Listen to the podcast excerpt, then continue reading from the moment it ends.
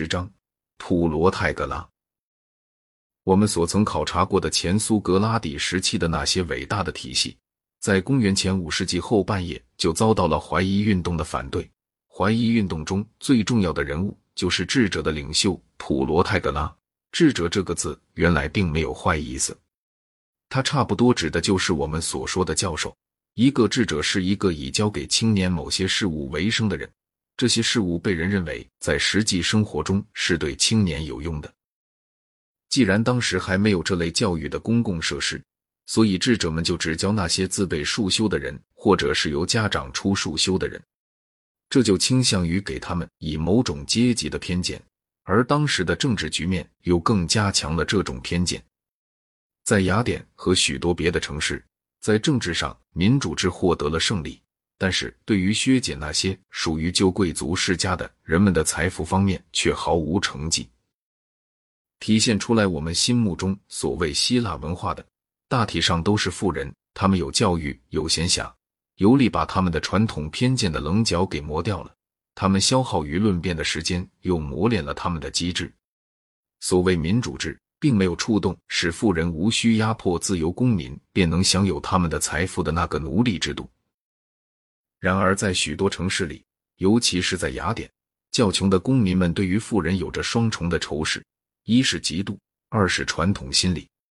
富人常常很正当的被人认为是不前进的和不道德的，他们在颠覆着古代的信仰，并且也许还试图摧毁民主制。于是，就形成了政治上的民主制与文化上的保守主义的互相结合。而文化上的革新者们则倾向于政治上的反动派。近代的美国也存在着多少相同的情况。在美国，作为主要的天主教组织的塔曼尼派努力保卫传统的神学与伦理的教条，而反对启蒙运动的进攻。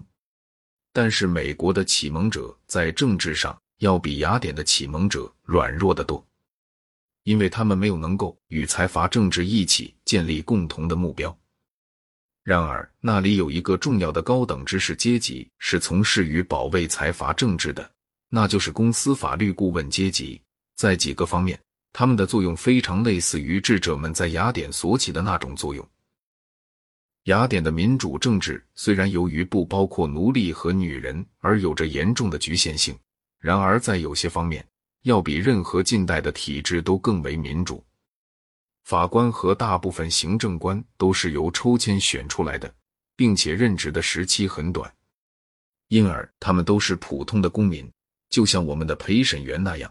他们有着普通公民们所特有的偏见，并且缺乏职业性。一般说来，总是有许多的法官在听案，原告人与辩护人，或者起诉者与被告，都是亲自出席的，而不是由职业的律师出席。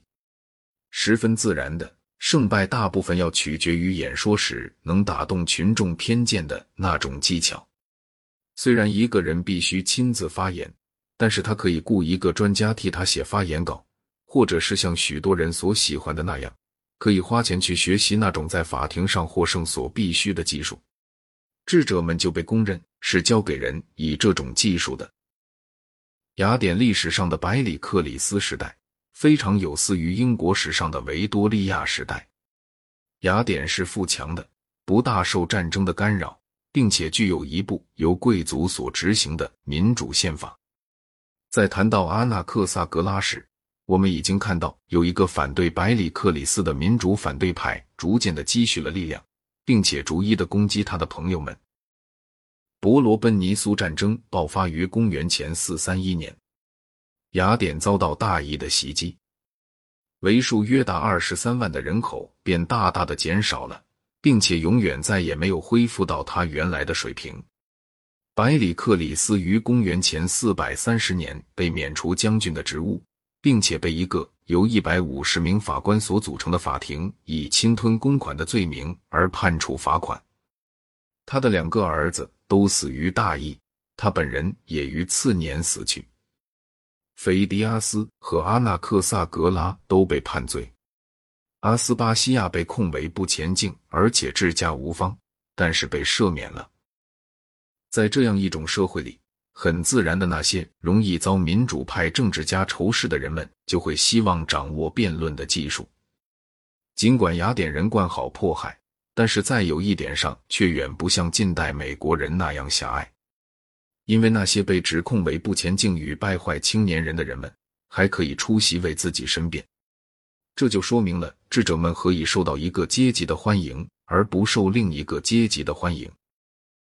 但是在他们自己的心目里。总以为他们并非是为个人的目的服务，而且他们之中却乎有很多人是真正从事于哲学的。柏拉图对他们极尽诋毁谩骂的能事，但是我们不能用柏拉图的论战来判断他们。在他较轻松的语调里，让我们从《尤迪迪姆斯篇》中引下列一段文章。文中说，有两个智者，狄奥尼索多拉斯和尤迪迪姆斯。故意去捉弄一个名叫克里希普斯的头脑简单的人。迪奥尼索多拉斯说：“你说你有一条狗吗？”“是呀，有一条恶狗。”“他有小狗吗？”“是呀，小狗们和他一个样。”“狗就是他们的父亲吗？”“是呀，我看见了他和小狗的母亲在一起。”“他不是你的吗？”“他是我的呀。”“他是一个父亲。”而且他又是你的，所以他就是你的父亲，而小狗就是你的兄弟了。从较为严肃的语调里，我们可以引提《智者》中的一篇对话。这是一篇以智者作为一个例子而对定义进行逻辑的讨论的对话。我们目前暂不讨论这一逻辑。关于这一篇对话，我想要提到的唯一的东西就是他最后的结论。制造矛盾的伎俩出自于一种不真诚的、夸大的模仿，属于因影像制造而产生的那类假象制造的，其特点是属于人为的而非神明的创造的一部分。它表现为一种暧昧的玩弄词句。老实说，可以指出为真正智者的血脉渊源的，就是如此。有一个关于普罗泰戈拉的故事，这个故事无疑是杜撰的，但却可以说明人民心目之中智者与法庭的关系。据说普罗泰戈拉教过一个年轻人，规定这个年轻人如果在第一次诉讼里就获得胜利，才交学费，否则就不交。而这个青年人的第一次诉讼就是普罗泰戈拉控告他，要他交学费。然而现在，让我们撇开这些序幕，来看一看我们关于普罗泰戈拉真正知道哪些事情。普罗泰戈拉约公元前五百年生于阿布德拉。德摩克里特就是来自这个城的。他两次访问过雅典，第二次的访问不会迟于公元前四三二年。公元前四四四至四四三年，他为图利城编订过一部法典。有一种传说说他被控为不前进，但这似乎是靠不住的。尽管他写过一本论神的书，这本书一开头就说：“至于神。”我没有把握说他们存在或者他们不存在，也不敢说他们是什么样子，因为有许多事物妨碍了我们确切的知识，例如问题的晦涩与人生的短促。他的第二次访问雅典，柏拉图曾在《普罗泰戈拉》一篇中有过多少带点讽刺的描述，但在《泰阿泰德篇》中很认真的讨论了他的学说。他的出名主要的是由于他的学说，即人是万物的尺度。是存在的事物存在的尺度，也是不存在的事物不存在的尺度。这个学说被人理解为指的是每个人都是万物的尺度。于是，当人们意见分歧时，就没有可依据的客观真理可以说哪个对哪个错。这一学说本质上是怀疑主义的，并且其根据的基础是感觉的欺骗性。实用主义的三位创始人之一。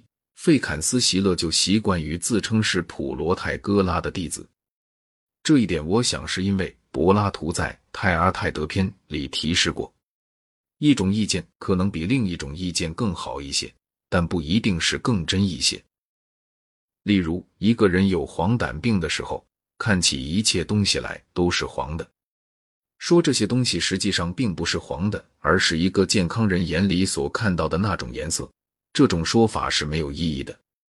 然而，我们可以说，既然健康要比疾病好一些，所以健康人的意见就比黄疸病人的意见好一些。这种观点显然是非常有似于实用主义的。不相信有客观的真理，就使得大多数人在实际的目的方面成为了自己究竟应该相信什么的裁判者。因此，普罗泰戈拉就走上了保卫法律、风尚和传统道德的路。虽说我们已经提到过，他并不知道神是否存在，他还是确信应当崇拜神。对于一个其理论上的怀疑主义既很彻底而又逻辑的人来说，这种观点显然是正确的观点。Thank you.